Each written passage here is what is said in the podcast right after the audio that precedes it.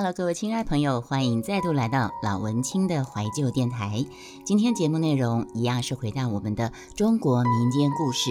在以前有一个乌盆记，在汉生童话故事里面叫做会说话的黑瓦盆。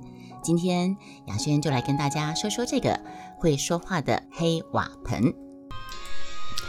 欢迎大家来到莫愁君、雅轩、老文青的。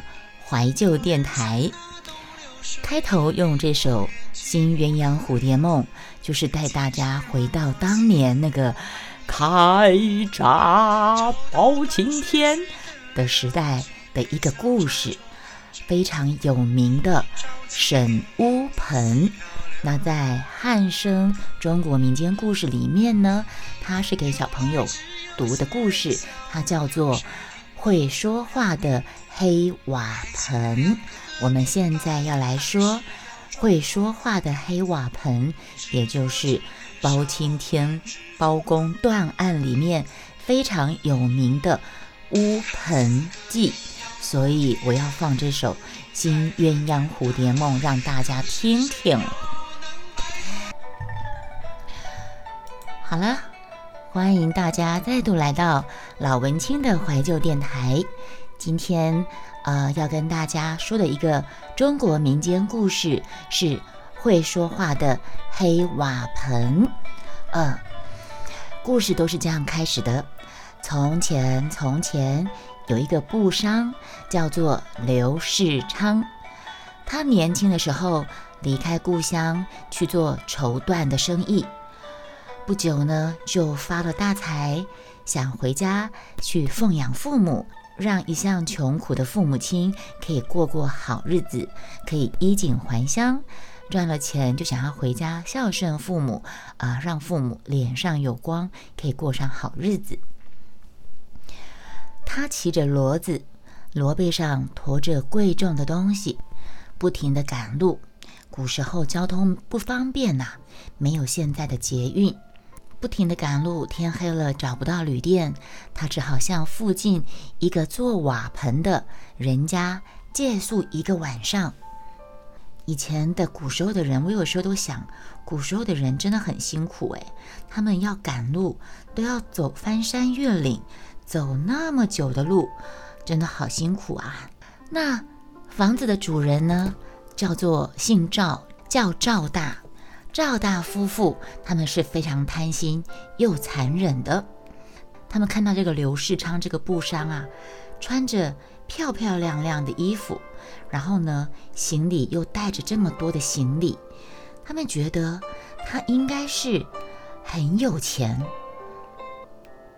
而且那个骡背上还驮着很多东西。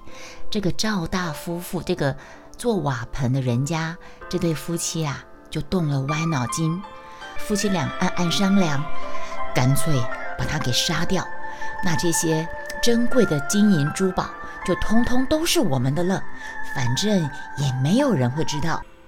结果呢，到夜里，趁着这个刘世昌这个布商，趁着布商熟睡的时候，赵大夫妇就合力把他给杀掉了，埋在后院里。他们侵占了布商的东西，就变得很富有。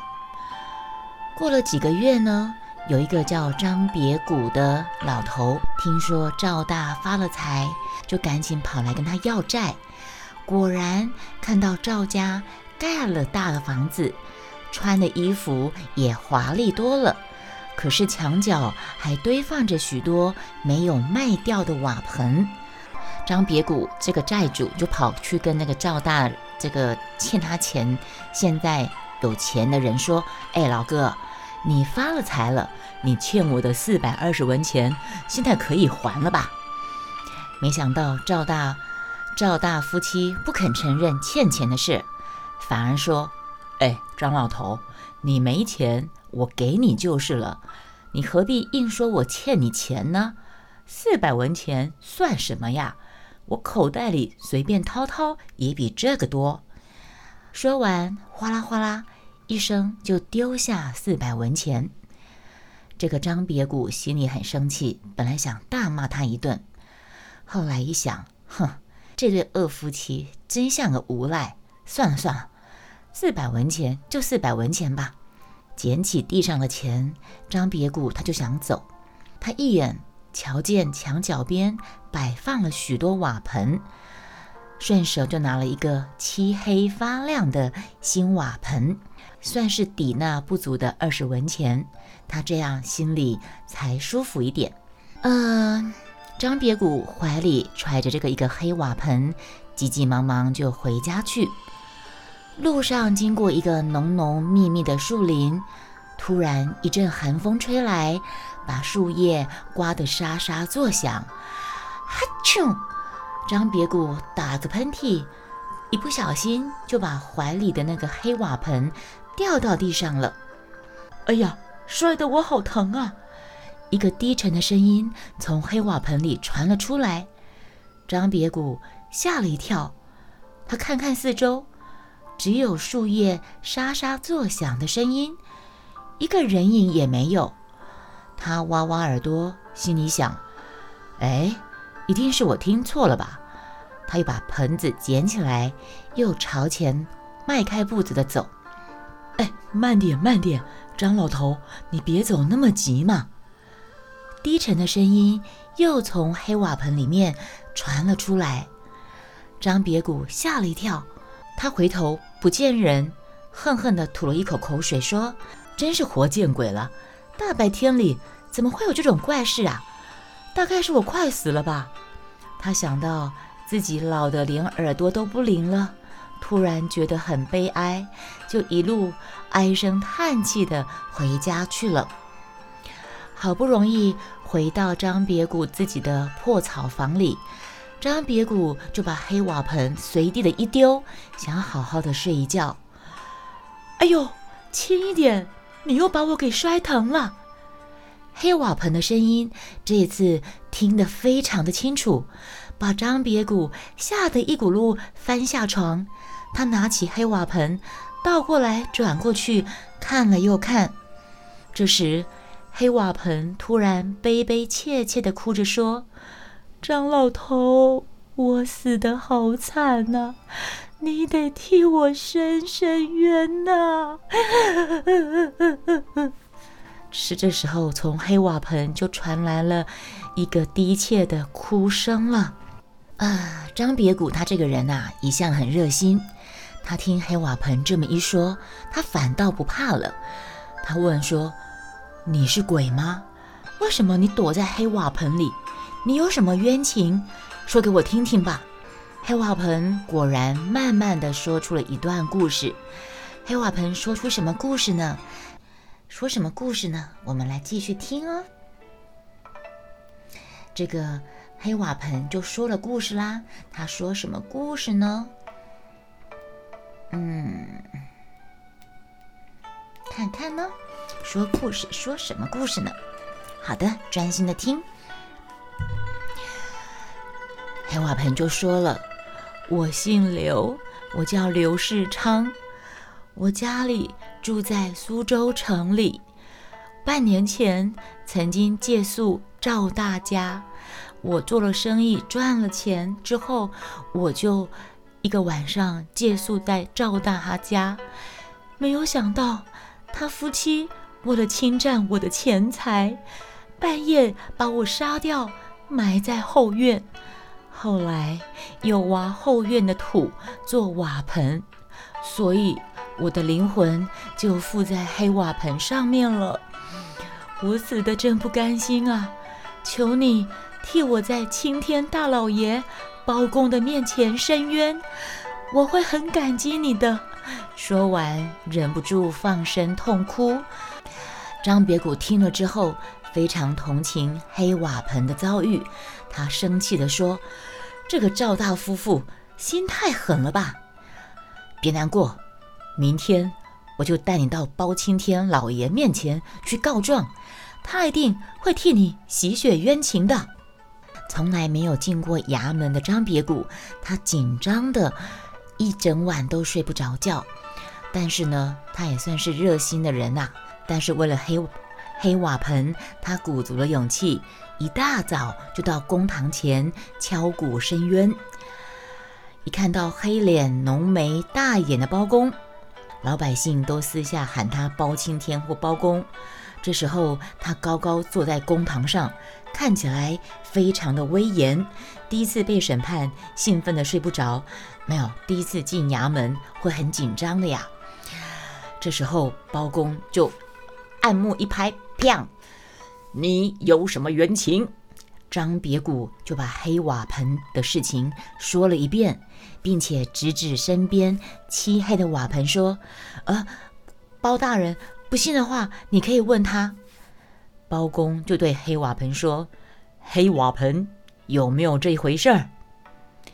漆黑发亮的黑瓦盆静静躺在地上，不吭一声。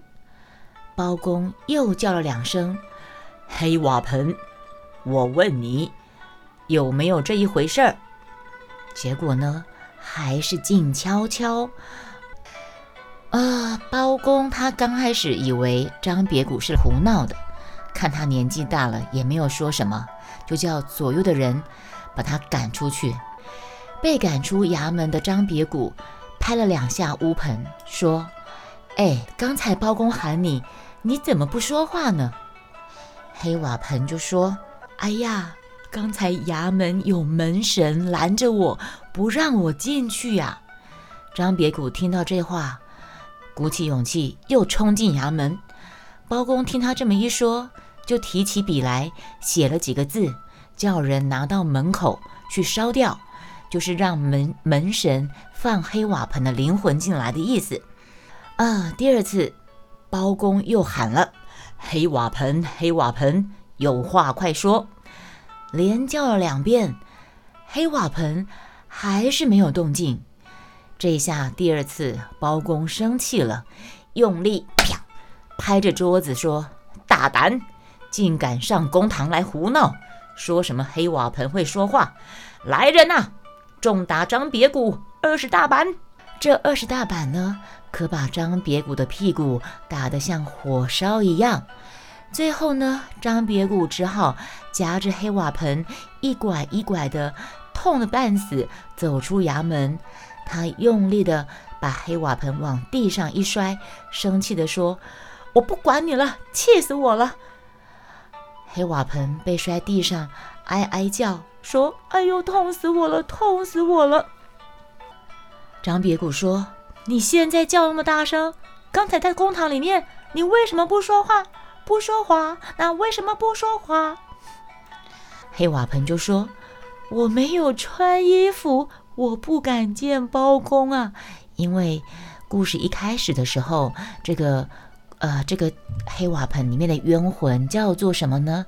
我来前情提要，这个冤魂叫做刘世昌，他是做绸缎生意的。”他做了生意赚了钱，结果呢，回家的路上寄住在一个做瓦盆的赵大的夫赵大家，结果被心生歹念的赵大给杀害了，所以身上的衣服跟所有的行李、珠宝、钱财都被赵大占为己有，因此他是赤裸的身体被剁成肉酱，剁成肉泥，和在土里面烧成。烧成那个黑瓦盆了，所以这时候他就说：“你第一次门神挡住，第二次我没有穿衣服，我不敢去见包公啊！啊，求求你给我一件衣服穿，我就跟你进衙门。”张别谷就说：“我还进去啊？我已经为你挨了二十大板了，再进去我这条命就保不住了。”可是经不住黑瓦盆苦苦的哀求，张别谷还是找了件衣服盖住黑瓦盆。张别谷还算是算是热心又善良的心地还不错，他还是找了件衣服把黑瓦盆给盖住，然后呢又一拐一拐的进衙门去了。他很怕黑瓦盆没有跟进来，就一路走一路喊：“哎，还有黑瓦盆。”黑瓦盆，你在吗？盖在衣服底下的黑瓦盆也不断的回答：“我在啊，我在呀。”衙门的人都听得目瞪口呆，他们都真的听到从黑瓦盆里面传来的声音。到了包公面前，黑瓦盆就一边哭一边吐露出他的冤情。包公听了之后大为愤怒，立刻派人去捉拿赵大夫妇。那做了亏心事的赵大，看到会说话的黑瓦盆，吓得连忙低头认罪，结果就被判了死刑。狗头铡伺候。哎，包公里面有三个，对不对？狗头铡、虎头铡，还有龙头铡，对不对？一般平民百姓是用狗头铡，然后如果是达官显贵，就是虎头铡，或是王公贵爵是虎头铡；如果是啊皇亲国戚，就是龙头铡，是吗？是不是这个意思？我有没有讲错？嗯，包公就对那个黑瓦盆说，所以这个赵大夫妻应该是狗头铡伺候。狗头铡伺候，开闸，咔嚓，对，是没错的。包公就对那个黑瓦盆说：“你的冤情已经真相大白了，我会把赵大侵占你的财产送到你家去，让你的父母……哦，包公声音应该要非常的威严。你的冤情已经真相大白，我会把赵大侵占你的钱财送到您家去。”让你的父母晚年好过日子。现在你的灵魂可以安息了。